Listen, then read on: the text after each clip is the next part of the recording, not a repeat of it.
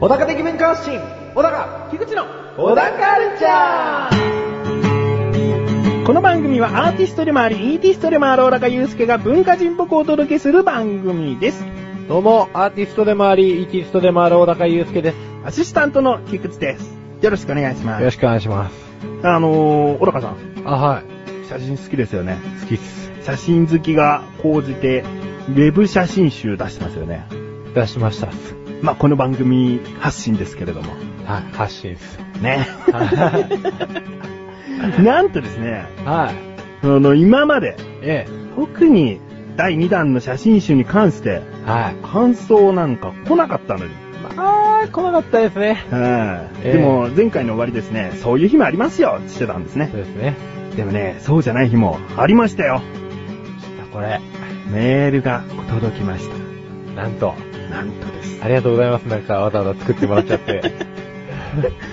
よほど感想欲しいオーラが出ちゃってたんですよね。ああ、ありがとうございます。本当にね。早速お読みしたいと思います。はい。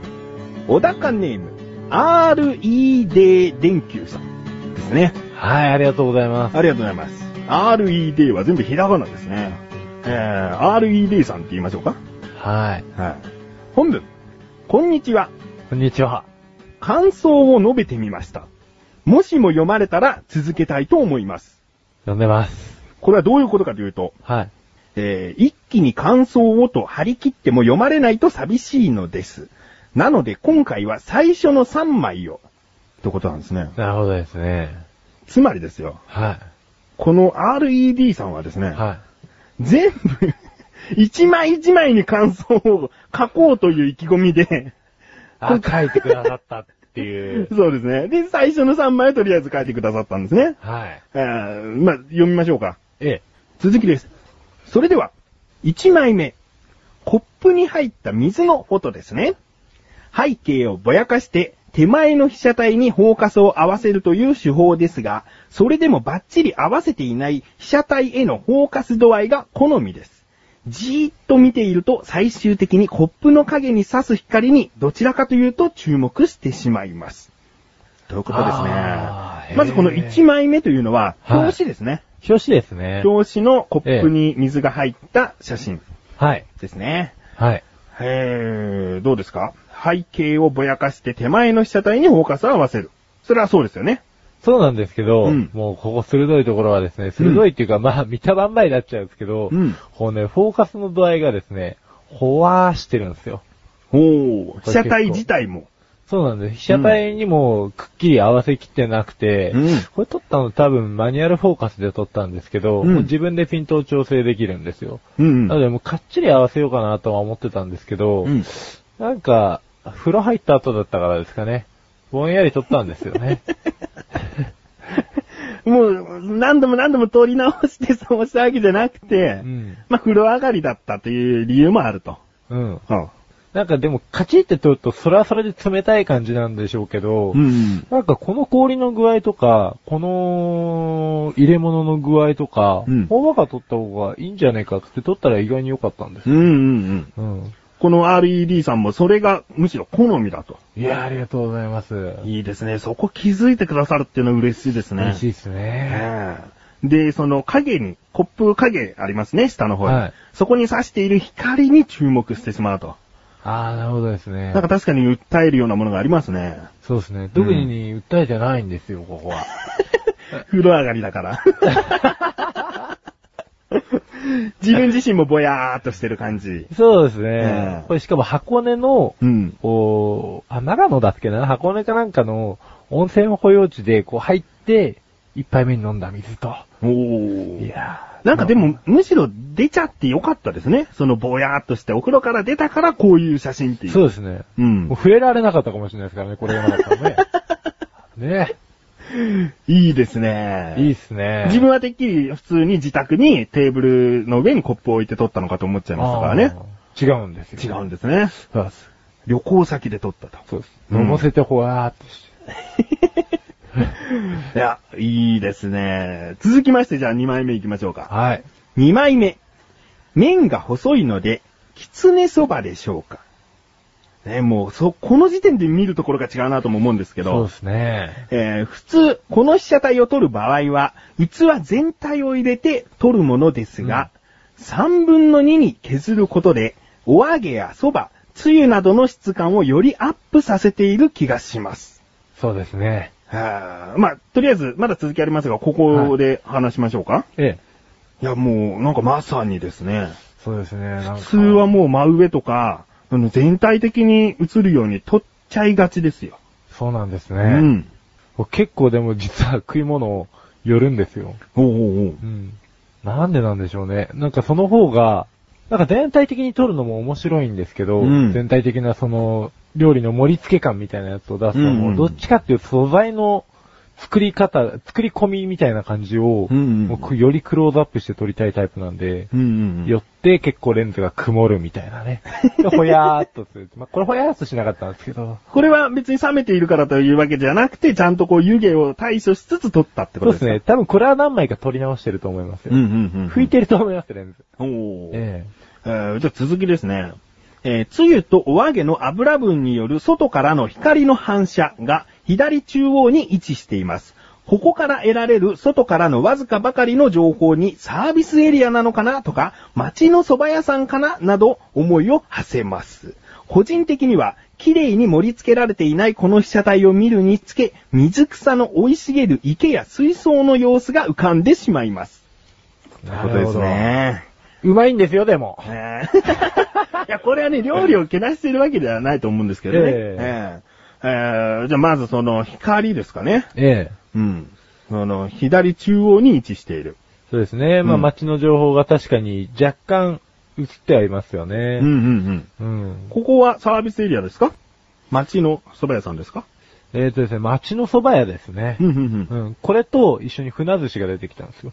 うん。おー船寿司って、結構癖のあるやつでしたっけそうです、そうです。おうおうただ、それを食った後この蕎麦食うとすごいさっぱりするんですよ。おお。あ、うんじゃあ、なんかチェーン店とかの蕎麦屋さんじゃないですね。そうそうそう。ん。うん。なんかね、なんかランチに行ったらセットで出てきたんですよね。うんうんだから多分これ京都だと思いまお、京都の写真でしす。た。はうんうんうん。で、RED さんの文章にもあるんですけど、確かに綺麗には盛り付けられてないですよねい。。そうですね。でもこういうものだからこそ、この3分の2器を移したような取り方が、なんか合うのかもしれないですね。うん、マッチしたのかもしれないですね。そうですね。本当に綺麗に盛り付けられたものだったら、やっぱり全体を取りがちですよね、そこは。どうですかうーん、まあ、それだったらそうですけどね。ん。これはまあ、割と本当に、どこもこんな感じじゃないですか。おーあのー、綺麗に盛り付けられてるのって俺あんまり見たことないような気がするんですよ、そば、逆に。あ、そばはね。おうんそばはそうですけどね。そうそうそう。んでもやっぱり寄っちゃいますね。うんう。うんん。その方が、かえって情報が多すぎないんで、うん。なんかもう本当物に集中できるんですようんうね。んう。うんんまあ、ここで船寿司も一緒に写ってると、また印象変わっちゃいますからね。そうなんですよ。うん。これはもう狐そばをメインに。そうですね。撮っているまあ、っていうか実は水をメインにとってる。 今回のね、この写真集のテーマ、水ですからね。そうですね。だから、あながちその、外の情報が入ってる映り込みみたいなやつも、うんそこはやはり水が反射してる部分なんで、んまあちょっと油もあるとは思いますけど、うんまあそこが案外味噌だったりするんですよね。他のスープと全然色味が違うじゃないですか。うんそうですね。お揚げありきのつゆかもしれないですそうね。ですね。うん。ということで、3枚目行きましょうか。はい。 3枚目。水分が多めなとこから推測するにカルボナーラというよりスープパスタでしょうか主役はスプーン。パスタという下地に横たわったそれは撮影者自身なのか後ろのフォーカスを外されているフォークは相方さん。うん。まあ、ここで一旦。うん。これはスープパスタなんですかえっとですね、 カルボナー ラです。なんかお店のメニュー的にはカルボナーラなんですけど、うんうんうんまあよく行く店で、あの、でもおっしゃる通りちょっとスープパスタライクなうん食べ物ではあるんですよ、これ。まあ、そのお店によってはね、汁多めなところ全然ありますからね。うん。美味しいんですよ。これはカルボナーラだと。ええうん、で、この擬人化された、この感想ですね。え主役は確かにこの真ん中に映っているスプーンですね。えはい。うん。それは撮影者自身で奥にいるのは相方さんですかみたいなね。うんうんううんん。。まあ相方さんっていうのは奥さんのことそうですね。だと思うんですけど。 まあ、実はこれ友達3人で飲みに行った時の写真ですね。 ちょっとそのあたりの背景は、この続きを読んでからにしてくださいね。 ええ。はい。えー、続き。スプーンやフォークの方向から行って、向かい合った相方さんの皿だろうか。ありきたりのスプーンだけども、でもスプーンとしての役割をしっかりと果たしている。そんな一枚。うんという感想なんですね。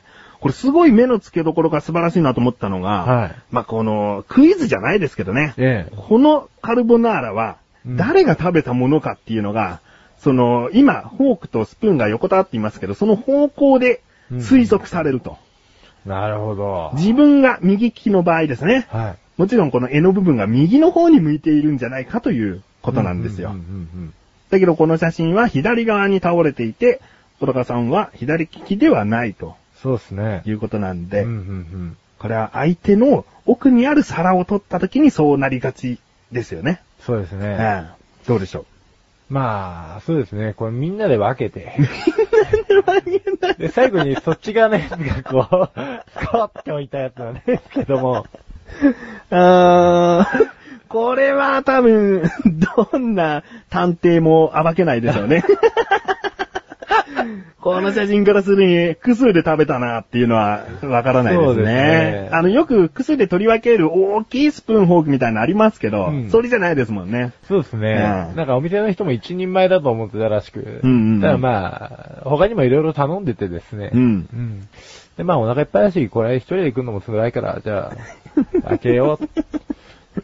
なるほど。じゃあ取り分けた後に、無造作に置かれたフォークとスプーンということですね。そうですね。あーうんなるほど。でもこうね、RED さんいろいろとこう、感想というか、推測、予想してくださったりだとか、こんなにじっくりと写真見てくれるなんてありがたいですあね。りがたいですね。まあえ何が写真のいいとこって言ったら、やっぱり、こう、まあ僕は横に文章書いちゃってますけど、うん本来あれ一枚でボンって置きたいところなんですよ。えうんうんで、まあそこからいろいろ想像していただければ、うんあの、面白いのかなと。うん。うんうん。撮影者だけのものではなくなった時の、その写真の広がり方みたいなところを、うんまあこれだけ楽しんでいただけるっていうのはもうちょっと幸せだなと思いますけどね。そうですね。ええもう単純に先ほどのキツネそばの写真を見て、あ、今日のお昼はキツネそばにしようって思った人がいたら、それはそれでも十分な意味のある写真ですからね。う。そうですね。えうん。まあいろいろと、食っね。たんす かなんか、口の端にお揚げついてますけど、食ったんすか お揚げついてる人そんないないでし ょ。そばの切れ端とかでしょ、せめて。後で食べれるように。残しておいてん の舐めると顔が美味しいからって言って。ついてませんよ。 ということで、なあ、今回、RED 電球さんから、はい。メールをいただきました。ね。小高祐介、今後もやる気が出てきたんじゃないかなと。ええ。もともとやる気あるんですけどね、そうですね。頑張っていけるんじゃないかなと頑張ります。思います。ということで、メールありがとうございます。ありがとうございます。それではここで一旦、。CM ですなあ、俺わかんないことあんだけど。なにくだらないことなんだけどさ。くだらないのそんなの俺に聞かないでよ。こんなくだらないこと誰に聞けばいいんだよ。そんなあなたのためにお答えします。菊池賞のなだらか向上心は毎週水曜日更新。なるほ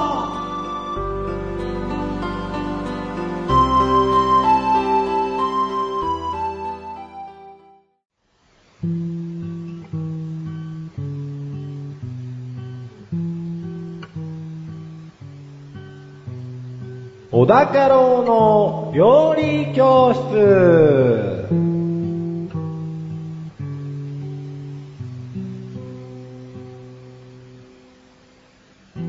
このコーナーは料理研究家の小高郎先生に食についてあれこれご指導していただくコーナーです。ちなみに番組内で料理は一切いたしません。先生よろしくお願いします。お願いします。それでは早速今回の料理食材テーマをお願いします。羊羹。羊羹。お、ジャパニーズフーズですね。まあ、そうっちゃそうなんですけどね。ううん。でまあ、羊羹なんですけれども、えー、作ったことあります作ったことはないですね。俺もないっす。なんとなくテレビとかで工程を見たような記憶ありますけど、実際はないですねそう。ですね。この小豆を主体としたあんを、えー、型に流し込んで寒天で固めた和菓子でうん。ありますと。で、これ種類がですね、いくつかあって、うん。あの、寒天の添加量が多くしっかりとした硬さの、まず一つ練り羊羹。おえー寒天が少なく柔らかい水羊羹。おう。えー寒天で固めるのではなく小麦粉や、えー、くず粉を加えて蒸し固める製法もあり、これは蒸し羊羹とおうおういう前、以上3種類から成立してるわけですね。おう。あじゃあもうこれは単純ですけれどもレッスン1としましょうか。はい。レッスン 1! 羊羹は、練り羊羹、水羊羹、蒸し羊羹の3種類があるんだよですね。ですねう。ん。まあ単に日本でこの羊羹と、うん。えーいうことになると、大体練り羊羹が、そうですね。えー刺されることが多いということですね。で、まあ、こちら由来なんですけれども、まあ、和菓子ですよっていう話をしたんですが、実はこれもともと中国の、ほう。えー料理なんですよ。料理。料理。実はその羊羹って、あのー羊に缶っていうすごい難しい漢字あるんですけれども、はいあれ別の読み方で厚物って言いまして、厚物。はい。厚物っていうのはですね、あのー羊の肉を煮たスープの類でですね、えー冷めることで肉のゼラチンが固まって、えー自然に煮こごりみたいな状態になったんです。はいはいいはい。それがまあ、中国での羊羹なんですけれども、ほ要はその、羊が羊う。うん。のスープで、うんで、それが、えー、厚物になったと。うん。えあ、でも全然甘いものでないんですね。ーそうですね。はそうなんレッですよスン2行っていいですかはい、どうぞ。ちょっとテンポが早いですけれども。はい。レッスン 2! 羊羹とはもともと中国のもので、羊の肉を煮込んだスープの煮こごりのことを羊羹と呼んでいたんだよですね。つうことですもうね。漢字の謎も解けちゃいましたね。すっきりしましたでしょ、ええ全然甘いような、え小豆のような雰囲気じゃないですからね、あの漢字は。そうなんですよう。ん。でこれが日本に持ってこられてからちょっと形状が変わりまして、ほ鎌倉時代から室町時代に、えー、伝州によってですね、あのー日本に伝えられたんですよ。うん宋によって。う。うん。えーただ、前州では、肉食が、えー、戒律で禁じられてるんですね。うん要は、精進料理ですね。で、精進料理の、えー一環としてですね、羊の肉の代わりに、小豆を用いたのが、ほう。日本における羊羹の原型ほとなりましたと。う。寒天で固めるっていうのがでももう、もうわざとそうしようってことですもんね。そうですね。羊羹っていうのはもともとそういった羊の成分、羊の肉についてた成分で固まっていっただけなんですよね。そうなんですあよあ。ゼラチン質かなんかが出たんでしょうね。うんうんで、まあ、固まったっていう話なんですけれども、で、まあ今は、それがうまかったっていうことで、ほあゼラチンでがっつりいくんでしょうね。う。うん。そこで名前を考えなかったんですね。そうなんですよ ね。これも羊羹だよって言っちゃったんですね、誰かね。言っちゃったんでしょうね。 まんまだよっつって。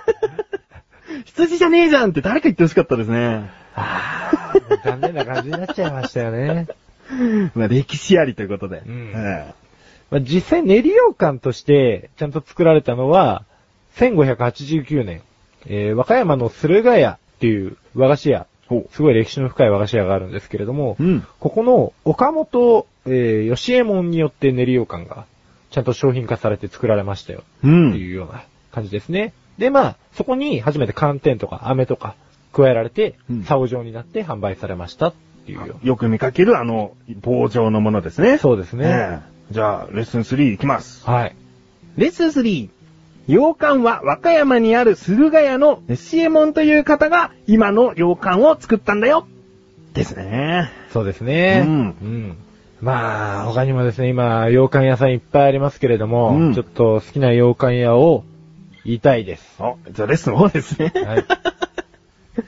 前回のレッスン4覚えてます何でしたっけえー春巻きだったんですけど、はい。一番好きなのは奥さんの失敗しかけた春巻きっていう、あ最低 の。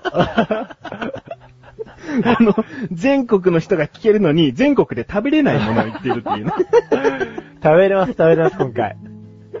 まあ、無難ですけどえね。ーじゃあレッスン4お願いします。レッスン4、虎屋の洋館。おもう有名ですね。そうですね。ん。レッスン 5! お、お、お種屋の羊羹も好き。それ、トラヤとタネヤの羊羹が好きでまとめてほしいですけどね。そうですね。レアですね。ばらけちゃいました。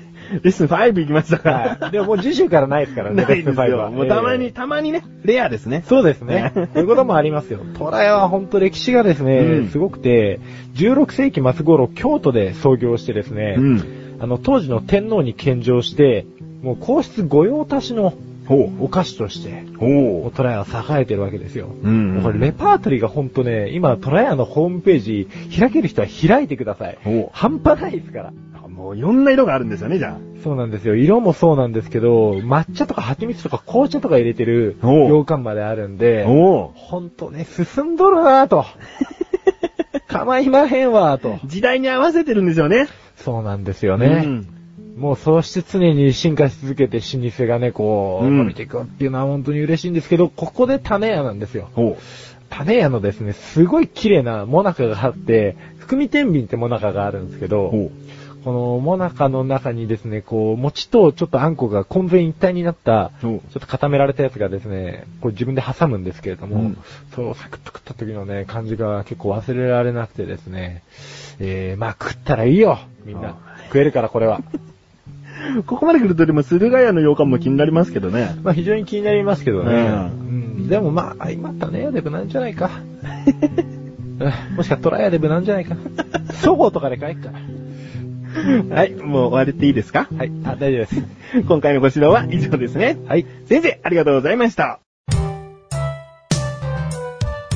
ちょっとちょっとなに最近全然気分が優れないよ。大丈夫大丈夫じゃないよ。なんか楽しいことないの楽しいことそんなの俺に聞かないでよ。そんな、メガネタマーニと、マシュルがお送りする、楽しいクトーク。リンクページからいけます。ぜひ聞いてね。ね。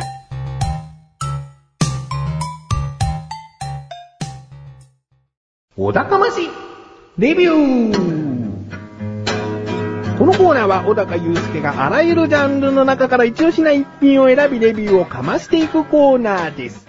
それでは早速今回のジャンルをお願いします。音楽音楽では作品名をどうぞ。暖かい雨。暖かい雨。アーティスト名をどうぞ。富田ラボ。富田ラボさん。フィーチャリング田中博くあ今回の作品に関してはフィーチャリングがあるんですね。はいそうなんです。では、かましちゃってください。はい。かまします。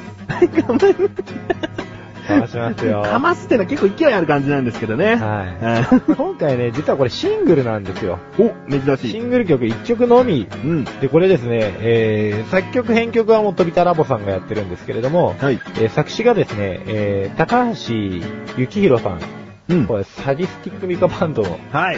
あのー、よく帽子かぶってる方ですはいね。まあ、ないしは YMO のというと、もっとわかりやすいかもしれないんですけれども、この人が作詞をしていると。うん。えーで、この富田ラボっていう人誰なのって話なんですけど、これ富田圭一さんっていうですね、ほえー日本の音楽家、音楽プロデューサー、作曲家、編曲家のうん。えー方なんですけれども、この人が手掛けてる作品結構メジャーなのが多くて、うん例えばミーシャのエブリシングなんかも、おうす。編曲ですかそうですね、編曲ですおね。で、一方、田中博国さんという今回フィーチャリングの対象になっている方は、ママレードラグっていうバンドを今は一人で、うんえーやられてる方で、はいえーボーカルと、えー、まあ、兼リーダーですね。まあ、それは一人ですからね。うん。うんまあやってるん ですけれども、はいえー今回のですね、この暖かい雨っていうのはですね、まあ、この梅雨の時期にすごいぴったりなんですよ。なるほど。えー、なのでこの田中博文さんの声質がですね、もう超ウェットなんですね。うんで超ゆるい感じなんですよ。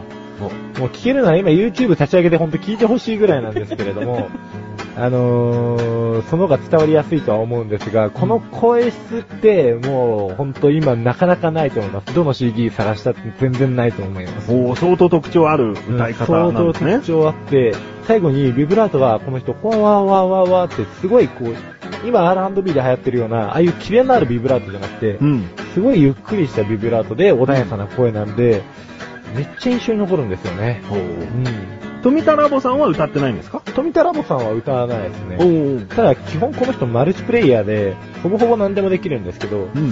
まあ今回はですね、よく、えっ、と、富田ラボさんと一緒に仕事をする、金原千恵子さんっていううん、バイオリン奏者がいるんですけれども、うん。その方のストリングスがちょっと入ってまして、うん。それがですね、よりこの曲にゴージャス感を持たせてるんですけど、富田さんってキリンジとかも手掛けてるんですよ。おちょっとこのアーティストとか、結構手掛けてるアーティストたちは複雑な曲を好む人多いんですけど、それを大体ですね、ミーシャのエブリシングみたいに聴かせやすいような感じにしてくれるんですよ。うんうんうん。ただ、聞きやすいんですけど、あの人の音楽って。うん。一個一個音を聞くと、めちゃめちゃ複雑なことやってるんですよ。ベースラインもそうだし、おう。まあ、バイオリンのラインだってそうだし、多分フルートだってこれ何回なんだろうなっていう曲なんですけど、なので全部バランスよく配置して調和を保ってるにもかかわらず一つ一つはすごい、あのーレベルの高いものになってるので、おう。もうね、すごいよいや、凄さ伝わりましたよ。すごいでしょ、うんもうたった一言すごいよだけじゃなく、ちゃんと理由付けがあって。言った。うん。で、今回はこの暖かい雨という曲に関してですけど、はい曲調はどういった感じですか曲調はですね、すごくポップな感じなんですけれども、うんうーんなんだろうね、もうほんとジャスト梅雨って感じの、ポップな梅雨なんですよ。おちょっと暗い気持ちにもさせないでう、ん。でも明るすぎる感じにもしないで、うん実際 PV も傘を差してる映像とかよく出てくるんですけれども、うん。ほんとそのままですね、梅雨の式がちょっと伝わるような、おう。ええ特に田中宏国の声でですね、わーっと伝わってくるんで、うん。すごいよ。じゃあ雨降って、この部屋で何しようかなと思うときに、その暖かい雨聞いたら、一体化するような感じですね。そうね、もう出かけるとき、ちょっと、いや、雨だなっていうときに、こう聞いたら、ううんおっつって足が進んじゃうような感じです ね。なるほうど。ん。もうちょっとほんと展開がドラマチックな曲なんで、うん。あのー、ちょっと自分の気分盛り上げたい人はぜひ、はい。いいと思います。ありました。すごい。よ。今の季節ぴったりの曲ですけれども、今回の星はいくつですかいつは ?5 つ最大5つ星で5つでございますい。もう完璧なんですね。完璧です、も う。マジで。もう6月に1曲選んでくださいって言ったらこれなんですね、じゃあ。これですね、速攻で出ますね。あーええなるほど。じゃあま必ず、聴です。ぜひ聴いてみてください。はい。ということで、今回は音楽というジャンルの中から、富田ラボ、フューチャリング田中博国さんによる暖かい雨という作品をレビューしました。以上、お高ましレビューでした。